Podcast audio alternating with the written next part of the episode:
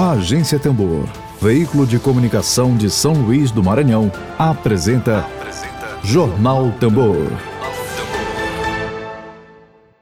Vou chamar, vou aguardar aqui, vou chamar nosso convidado de hoje.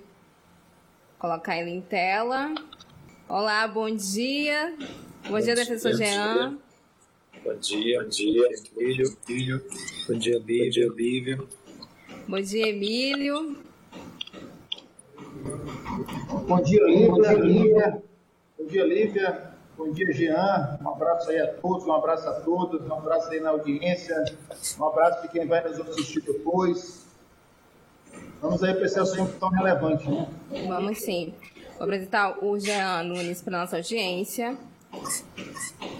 Gente, dia hoje, dia 14 de dezembro de 2021, nosso dedo de prosa é com o defensor público estadual, mestre em políticas públicas e professor da Universidade Estadual do Maranhão, Jean Nunes.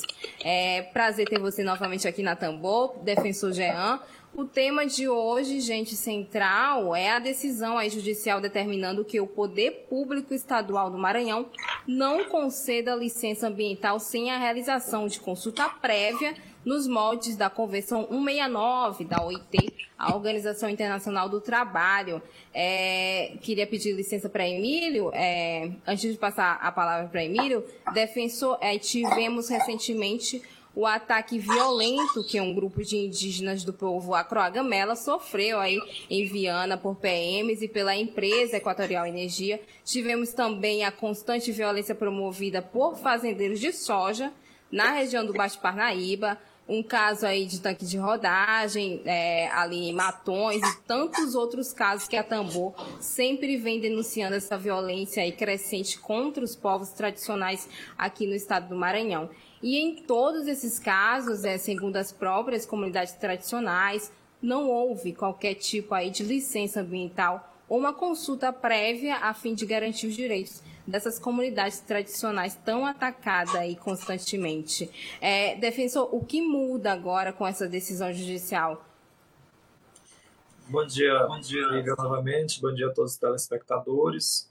Me parece que a decisão é um reconhecimento pioneiro é, em todo o país da necessidade da observância da consulta prévia, livre e informada das comunidades tradicionais no processo de licenciamento ambiental.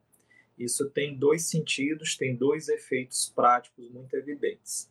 Para o futuro, novas licenças dependem necessariamente da oitiva dessas comunidades, porque são elas que têm condições de afirmar quais são os impactos que esses empreendimentos é, geram em seu modo de vida tradicional.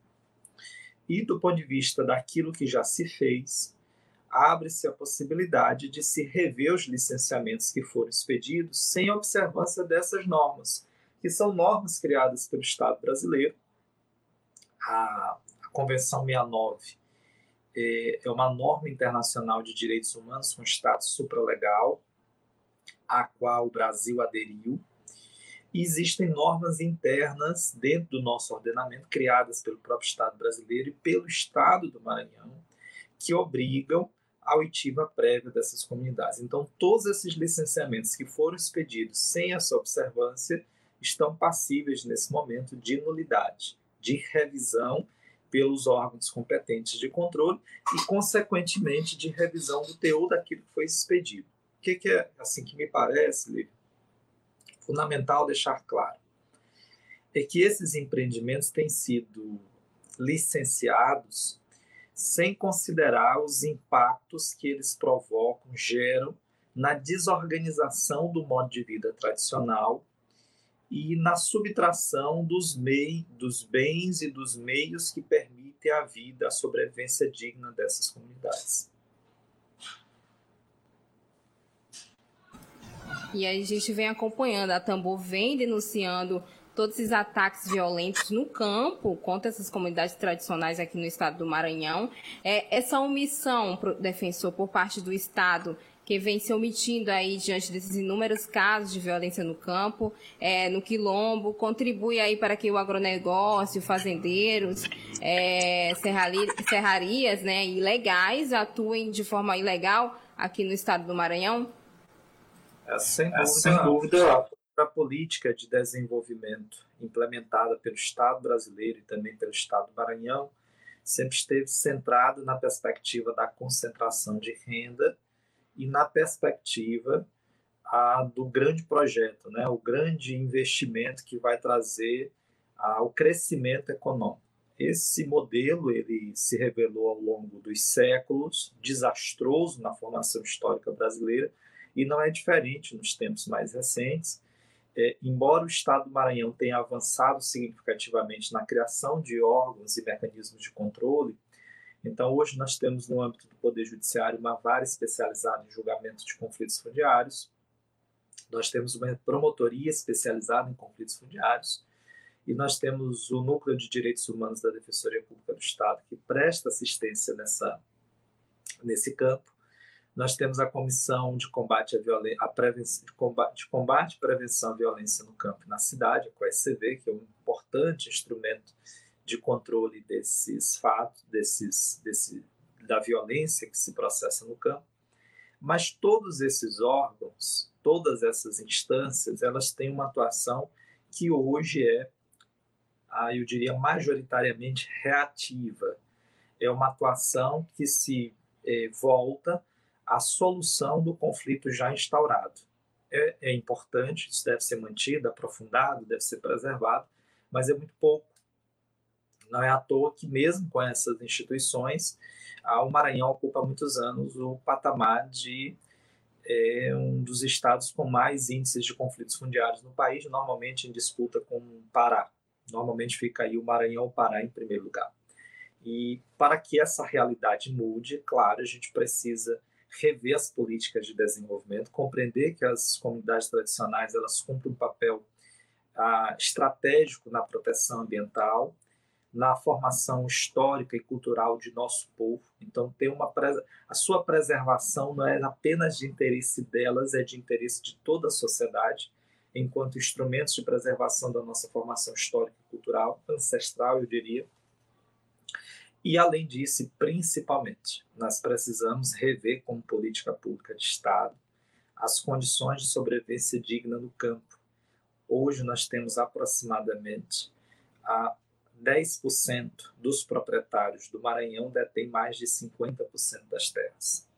Enquanto essa realidade no campo for desigual, enquanto as comunidades estiverem sendo enforcadas, insoladas, espremidas pelo avanço de grandes projetos, infelizmente essa realidade não muda e o, todo o trabalho que a gente realiza é um trabalho de contenção de efeitos e não de solução efetiva de causas. Emília Azevedo. Jean, mais uma vez aí, bom dia.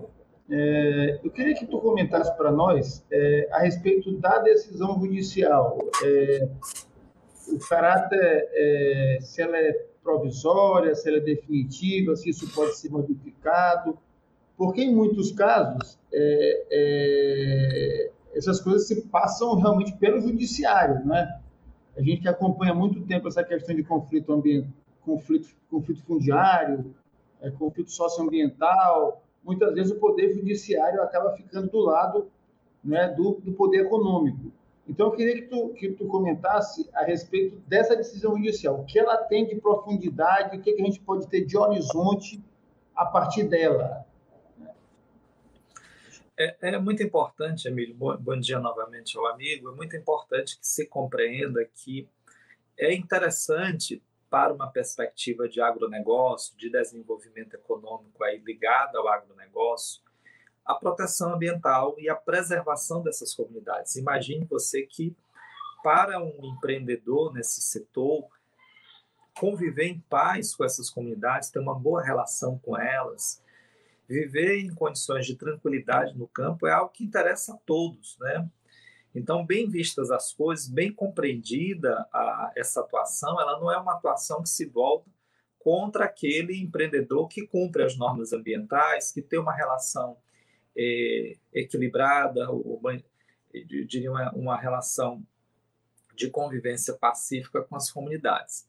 Ele se volta, na verdade, essa atuação se volta, na verdade, preservar os direitos de comunidades que historicamente têm sido violados A decisão judicial é uma decisão liminar. É uma decisão, a gente ingressou com o que a gente chama de tela antecipada, é, requerendo a imediata suspensão das licenças já expedidas e a observância do procedimento para novas licenças. O Poder Judiciário cumpre aqui um papel muito importante na solução do conflito e é, é bem provável que a SEMA, Secretaria de Estado de Meio Ambiente, é, intente a realização de um acordo dentro do processo que busque uma solução. E qual seria talvez aí um caminho de solução? Seria a identificação por via de um cadastro que fosse público, acessível e nunca fechado, sempre aberto com a possibilidade de inclusão de novos eh, de novas comunidades, um cadastro que identifique com precisão as comunidades tradicionais existentes no estado. A consulta a esse cadastro seria parte integrante do licenciamento ambiental e toda licença só poderia ser concedida se aquela comunidade que ali está em sobreposição ou sendo impactada pela chegada do empreendimento seja previamente ouvida e possa contribuir com seu ponto de vista para a realização do licenciamento. Então, a minha expectativa, a expectativa das instituições que ajuizaram a ação, que é uma, uma ação coletiva, né, foi ajuizada pela Defensoria Pública do Estado, pela FETAEMA e pela Sociedade Maranhense de Direitos Humanos, é a de que a gente avance para um patamar mais equilibrado e dessa forma contribua para o arrefecimento desses conflitos, para um pouco mais de paz no campo, de sobrevivência digna para as comunidades e para o empreendedor que ele também tem a possibilidade de desenvolver sua atividade, claro, desde que cumpridas as normas do nosso ordenamento.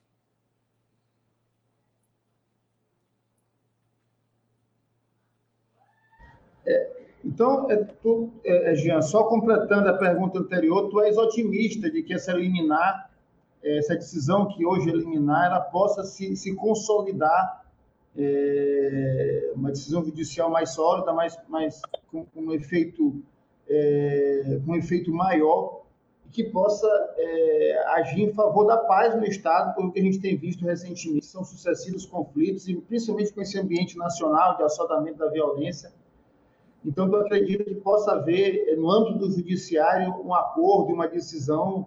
Tu estás otimista em relação a isso, no sentido de, de, de se ter um, uma situação mais, mais tranquila, mais pacífica, mais harmônica é, no Maranhão em relação a essas questões de comunidades tradicionais, conflitos fundiários, enfim, questão ambiental. Tu és otimista em relação a isso? Perfeitamente otimista. Eu acredito que há uma disposição de todos os envolvidos em trazer. Veja que paz é importante para todo mundo, né? A gente precisa de paz para tudo, para tudo. Não se vive em estado de guerra permanente. E o Maranhão está em estado de guerra desde que iniciou a colonização. O processo colonizatório está em pleno curso no estado do Maranhão, como bem já adiantou Lívia aqui no início, com os ataques ah, reiterados aos indígenas gamela. Então, é importante que se acabe com esse processo colonizatório e se avance para o patamar de paz em todos esses espaços. Entretanto, Emília, é importante que se tenha em vista que esta ação ela não soluciona os conflitos em toda a sua complexidade. Por meio dela, a gente está atacando um dos aspectos que hoje tem sido utilizado para a gerar despejo de comunidades, para negar sua posse tradicional, o seu modo de vida tradicional e, claro, agravar o estado de conflito no campo. Então, essa é uma frente de atuação, a gente precisa ter uma frente articulada em diversos campos, no combate à grilagem de terras, na perspectiva da reforma agrária, que é uma questão né, assim, negada, silenciada, aí pelo menos nas últimas décadas na agenda pública no país, entra governo, sai governo, essa questão sequer é levantada, nós temos uma estrutura fundiária ah, no, no interior absolutamente desigual, e que enquanto estiver nesse formato será impossível se trazer um estado de justiça social no campo. Então são muitas frentes, esse aqui é um dos campos específicos da nossa atuação. Agora, claro, a gente acredita que a gente parte com essa ação para um outro patamar, de respeito às comunidades tradicionais e ao direito delas de existir e de viver da sua do seu modo de vida. Defensor, a gente vai para o chat agora. Tem muita gente comentando aqui na live. Queria agradecer a nossa audiência. Rodrigo Anísio, bom dia para você, ligadinho aqui com a gente. João Otávio Malheiros comentando importantíssima a pauta de hoje, porque a SEMA, a Secretaria de Estado do Meio Ambiente, mantém a política predadora. Uma pergunta do João Otávio. Antes disso, a Dani. Você ia comentar, defensor? Sobre esse comentário do João. Não. Vou seguir aqui com a leitura do chat. Daniela Luiz, que integra aqui o coletivo da agência Tambor, dando bom dia. É, professor Vitor Coelho, muito bom dia para você, obrigada pela participação. Kátia Gomes, dando bom dia. Vitor Hugo, aplaudindo aqui o tema, obrigada pela participação, Vitor. Edmilson Costa da Silva, comentando bom dia, importante atuação da Defensoria Pública do Estado com a sociedade civil e entidades sindicais na defesa dos direitos humanos, sobretudo de homens e mulheres do campo. É importante, né? Essa mobilização civil também, né, defensor? Para que isso aconteça, né? Algo que já está acontecendo com a implementação do, do, de, do nossa, fugiu aqui. Do, da implementação do Instituto 69 da OIT aqui no estado.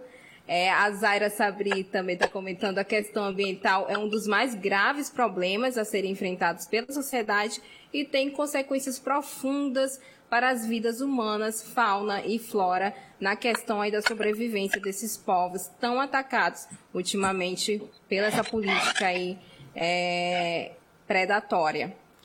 Dalila Calisto, tema muito importante. Obrigada, querida, pela participação. Sobre, eu queria que você comentasse um pouquinho, é, defensor, sobre essa, esse comentário aqui do João Otávio Malheiros, importantíssima a pauta de hoje, porque a Secretaria de Estado do Meio Ambiente mantém aí uma, uma postura, uma política é, predadora, né, em questão dessa, diante desses casos, como a gente vem mencionando ao longo da conversa. É, a, o agronegócio ele tem uma, uma relevância do ponto de vista econômico muito grande no país. Né? Estima-se aí que próximo de um terço do PIB brasileiro seja proveniente dos recursos da, da agroexportação. Esse é o modelo que historicamente fundou o Brasil. O Brasil sempre foi uma grande plantation, né? uma grande propriedade regada à mão de obra explorada, voltada à produção no mercado externo. No formato mais recente, o agronegócio dispensa mão de obra, nós temos baixíssima empregabilidade no âmbito do, do agronegócio, voltado a uma perspectiva de exportação.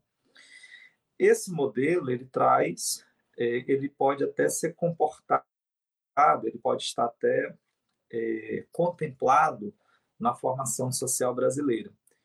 Mas a nossa preocupação maior é com a garantia da segurança alimentar, porque a comida que vai para as nossas mesas não vem do agronegócio, vem da agricultura familiar, e com o direito das comunidades tradicionais de existir, porque é um direito que está diretamente ligado à proteção e à preservação ambiental. Onde quer que exista a comunidade tradicional, a proteção ao meio ambiente não é uma possibilidade, é condição da própria existência da comunidade. Então, interessa, mais do que um interesse, ela está perfeitamente integrada e harmônica com a convivência ambiental com a natureza. Então, a nossa perspectiva é a, o que quer que se faça do ponto de vista econômico, se invista em qualquer que seja o empreendimento, esse investimento, esse empreendimento não pode desconsiderar a proteção ambiental e a preservação do modo de vida tradicional dessas comunidades, que, repito, tangencia o aspecto ancestral, cultural da nossa formação e, mais recentemente, assim com uma força muito grande, o aspecto socioambiental e, eu diria hoje, de segurança alimentar. Emílio. Jean, é, vendo tu falar, vendo tu falar, é, é, vendo tu, teus comentários, é, me ocorreu aqui uma coisa interessante. É, é, falaste aí de segurança, de, de, coisas muito importantes, como segurança alimentar, proteção ao meio ambiente, quer dizer, você está falando de vida, né? de, de, de coisas vitais para a humanidade e para a vida no planeta, para além da humanidade. Né? E é interessante que, que, esse tipo de conquista tem vindo exatamente, eu vou citar aqui é, a FETAEMA e a Sociedade Maranhã de Direitos Humanos, quer dizer, uma organização sindical e uma ONG, e que foram é, é, setores da sociedade muito atacados recentemente, né? como se ONG fosse uma coisa danosa, como sindicato fosse uma coisa danosa. Eu queria que tu falasse desse papel, tu falaste do poder, da potência do agronegócio. Eu queria falar desse outro lado, da importância dessas outras organizações é, para essa luta social que considera tão importante para a democracia, enfim, para a vida, e para usar um termo dos cristãos, para a vida em abundância, né?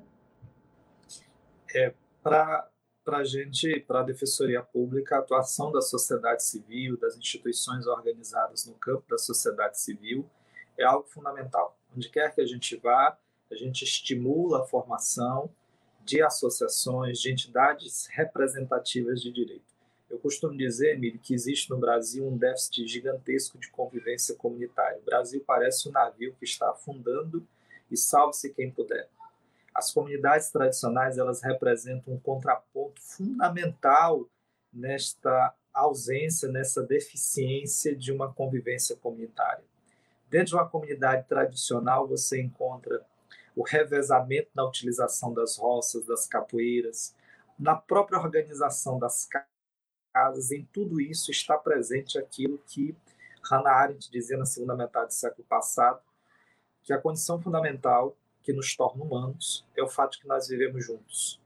Esse, essa vivência solidária das comunidades, ela se expressa por meio de organizações que lutam e defendem a existência de direitos. E aí nós encontramos diversas instâncias, da associação da comunidade tradicional, há instituições que têm uma folha de serviço extensa na luta pela afirmação de direitos aqui no Estado. E aí são diversas, né? A FETAEMA e a SMDH que estão é, conosco nesta frente específica, mas tem diversas outras que igualmente têm um histórico, uma folha de serviço muito extensa. A CPT, a CONERUC, o Moquibon, você tem diversas instituições, cada uma em seu campo de batalha, em sua frente de atuação, porque as frentes são muitas, são amplas, como as violações elas não se processam em apenas um campo, é fundamental que as instituições estejam ah, de mãos dadas no sentido da luta pela preservação de direitos. E neste aspecto, a atuação da Defensoria sempre será uma atuação solidária com essas entidades e de empoderamento da atuação delas. Queria concluir aqui, as... não sei se Emílio tem mais outra pergunta para o defensor. Tá, eu vou, vou seguir aqui com a leitura do chat. Adriana Oliveira dando bom dia, obrigada pela participação. Rejane Galeno, que integra aqui o coletivo da Agência Tambor, dizendo muito importante essa decisão de consulta prévia. A Daniela Reis, excelente atuação da Defensoria Pública do Estado e dos movimentos, decisão importante no momento atual frente às novas tentativas do governo federal de incluir pecuaristas como comunidade tradicional. A Daniela Reis dando parabéns, doutor Jean, sempre em frente. E Rosa Tremembé aqui com a gente, obrigada pela participação, Rosa, torcendo aqui para que essa decisão seja respeitada, né? É o que queremos. É, sobre esse comentário da Rosa Defensor, quais são aí os possíveis desafios é, na implementação dessa, desse dever de consulta, né, que é o previsto aí na Convenção número 169 da OIT aqui no Estado? O grande, o grande desafio, Lívia, me parece, é Lívia e a pessoa da etnia Tremembé, eu não, não consegui identificar aqui o nome. Rosa. Rosa, Rosa, Rosa. Então, o grande desafio, me parece, seja dois aspectos, né, em dois campos especificamente. Como eu disse, eu sou otimista em relação à solução dada pelo Poder Judiciário. Eu acho que essa questão muito possivelmente se viabiliza por via de um acordo mesmo no primeiro grau. As instituições todas devem estar engajadas nesse propósito de se solucionar, porque quanto antes se soluciona, mais se avança para outros campos, né? Esse ponto já fica superado. Mas o grande desafio passa a ser, nesse momento, a construção desse cadastro que identifica as comunidades tradicionais, que, na minha perspectiva, deve ser um cadastro eletrônico, público, acessível a todos e que condense os dados que já existem, né? já existem dados que identificam as comunidades tradicionais. Então, você tem, por exemplo, a, o ZE, tanto o bioma amazônico quanto o bioma costeiro, é, cerrado costeiro, você tem os dados da Fundação Cultural da Fundação Cultural Palmares, você tem os dados provenientes da CI, da Secretaria de Igualdade Racial, daqui do Estado do Maranhão. Então você já tem vários dados compilados que podem ser, digamos, é, de certa forma, consolidados numa só plataforma. Então esse, esse é um primeiro desafio, lembrando sempre que esse cadastro nunca pode ser fechado porque por mais que o Estado brasileiro atue bem, atue de forma ah, forte, intensa, sempre será possível identificar comunidades que não foram alcançadas inicialmente pelo cadastro, porque isso também passa por um processo de reconhecimento e de construção de luta que nunca vai ser datado no tempo, limitado no tempo, por isso que a tese do, do marco temporal em discussão no STF é uma tese completamente equivocada, e o segundo desafio, muito importante, para o qual a gente precisa contar com a participação dos movimentos sociais das próprias comunidades tradicionais, que é a definição do procedimento específico de consulta prévia, livre e informada, já que as comunidades costumam, atendendo às suas especificidades, a, de certa forma, defender qual seria o modo, o procedimento a ser observado para que elas sejam ouvidas, para que elas sejam compreendidas. O modelo formal de audiência pública não é bem um modelo, não é bem sobre isso que trata a ação.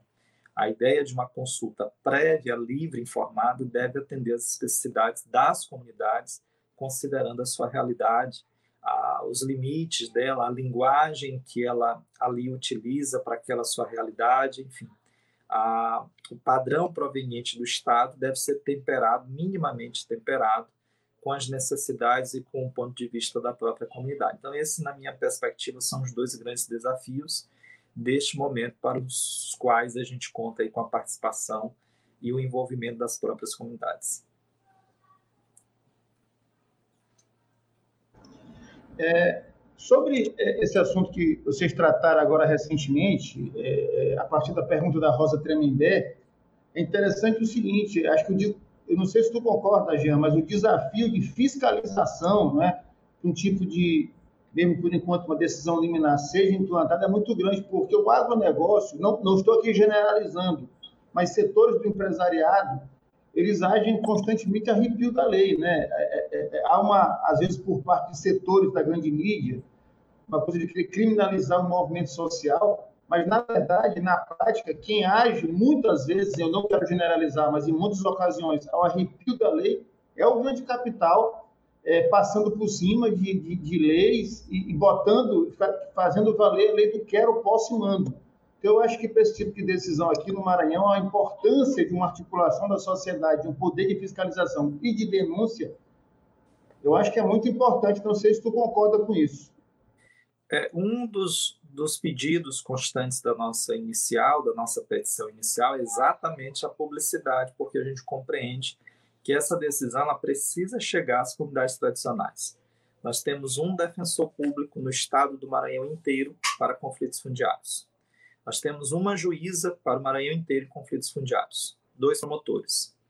Então, nós temos a QSCV, mas obviamente que é uma instituição com, apesar dos, dos assim do esforço que ela tem realizado, evidentemente que ela não consegue chegar. Inclusive porque, Emílio, a gente acompanha todos os dias, sem exceção, todos os dias chegam às instituições de controle algum tipo de notícia de violação de direitos humanos, especialmente ligados à questão ambiental, envolvendo comunidades tradicionais ah, pelo interior do Estado. Todos os dias, sem exceção. Então, evidentemente que há limites nessa atuação das próprias instituições, daí a importância do empoderamento das comunidades tradicionais, do trabalho que é feito pelas próprias associações que lutam por direitos dentro das comunidades, do envolvimento da sociedade civil de um modo geral e a importância da publicidade a essa questão para que chegue o mais longe possível a notícia de que se vai ter um empreendimento, se esse empreendimento vai impactar a minha vida, vai mudar o meu modo de vida de alguma forma, eu preciso ser ouvido antes que esse licenciamento seja deferido, inclusive para que eu apresente aquilo que deva ser uma compensação pelas perdas que eu vou sofrer, a, pelas, pelos danos que vão se consolidar, pela subtração dos bens que me permitem a vida tal qual eu sempre aqui estabeleci. Então é nessa perspectiva a gente tem uma preocupação em relação a isso, porque de nada adianta ter o cadastro, ter a decisão, se ela não chegar onde deva chegar. Em todo caso, a gente passa a ter aqui um elemento interessante, que é o de simetria da informação. Ora, se nós temos o cadastro que identifica as comunidades, se o licenciamento foi feito sem observância, sem a consulta dessa comunidade, esse procedimento é de plano nulo, né? ele não pode ser realizado. Esse empreendimento não pode ser realizado enquanto não for cumprido aquilo que estabelece a legislação. É claro que sempre vai haver uma margem aí de uma margem descoberta. A gente não vai alcançar dificilmente todas as comunidades tradicionais existentes, como eu disse, porque muitas estão vivendo de forma tradicional, sem preocupação com as questões formais do direito. Né? A comunidade tradicional nunca precisou de papel para plantar, para tirar sua macaxeira, para tirar o seu paneiro de farinha, nunca precisou. Ela sempre precisou da enxada, do facão, do seu trabalho, da água e da terra. Nada mais do que isso ela vai se preocupar com o papel quando aparece aquele que se diz dono tendo as mãos o papel. Aí sim é que a questão começa a surgir e ela sente a necessidade. E aí pode acontecer de, a partir desse momento, nós identificarmos a existência de uma determinada comunidade que não conste do cadastro dos dados oficiais, mas isso é um processo de construção que me parece seja um caminho é, normal, né, esperado para situações como essa. Eurípides, eu, Eurípides Serra, eu acho que eu comentando aqui nomeações para o sistema da agricultura familiar e SEMA, presentes de grego ao povo maranhão. Aldeni Gomes comentando, é uma situação extremamente preocupante, precisamos atuar de maneira articulada e estamos vigilantes, todos nós estamos e é isso, 11 horas e 58 minutos. A gente já está terminando aqui a conversa com o defensor público Jean Nunes. É, queria partir para suas considerações finais, é, defensor. Dou aqui o espaço para você. Pode ficar à vontade. Muito obrigado, Lívia. Muito obrigado, Emílio, a, a agência Tambor, que sempre traz pautas muito relevantes e coloca na agenda pública aquilo que realmente importa a nossa formação social. Nós temos um país muito desigual, né? Muito desigual. E que vive em tempos, em contextos muito diferentes.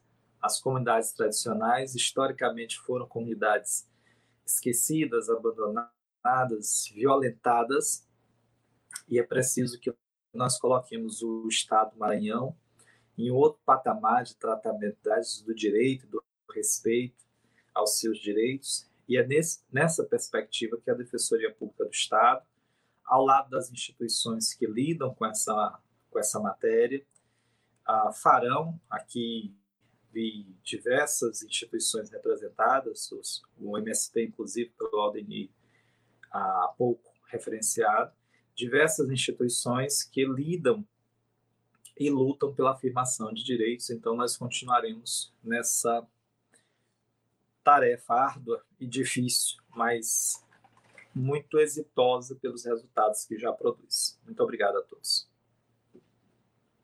A gente que agradece e continuamos na luta, né? É, em prol da vida. É, a gente lembrando, gente, que a gente conversou aqui com o defensor público estadual, mestre em políticas públicas e professor da Universidade Estadual do Maranhão, Jean Nunes, obrigada novamente pela presença, defensor. Queria agradecer também a participação de Emília Azevedo, aqui no Dedo de Prosa e a nossa audiência querida que acompanha a gente até aqui, 12 horas. É, está chegando aqui no final o Jornal Tambor. Lembrando que essa entrevista vai ficar salva aqui, gente, no canal da Agência Tambor. Compartilhem a entrevista de hoje. Quem tiver pelo YouTube, se inscreva no canal da Agência Tambor. Curtem, comentem, divulguem e Siga a Agência Tambor nas principais redes sociais. Estamos no Twitter, Facebook, Instagram e também aqui o canal oficial da Agência Tambor. Voltamos amanhã com mais notícias e informação para você. Até, gente. Obrigada pela companhia. Até amanhã. Tchau, tchau. Você ouviu Jornal Tambor. Jornalismo feito no Maranhão a serviço da democracia, do interesse público, da justiça social e dos direitos humanos. Siga nossas redes sociais e acesse www.agenciatembor.net.br. Grande abraço e até breve.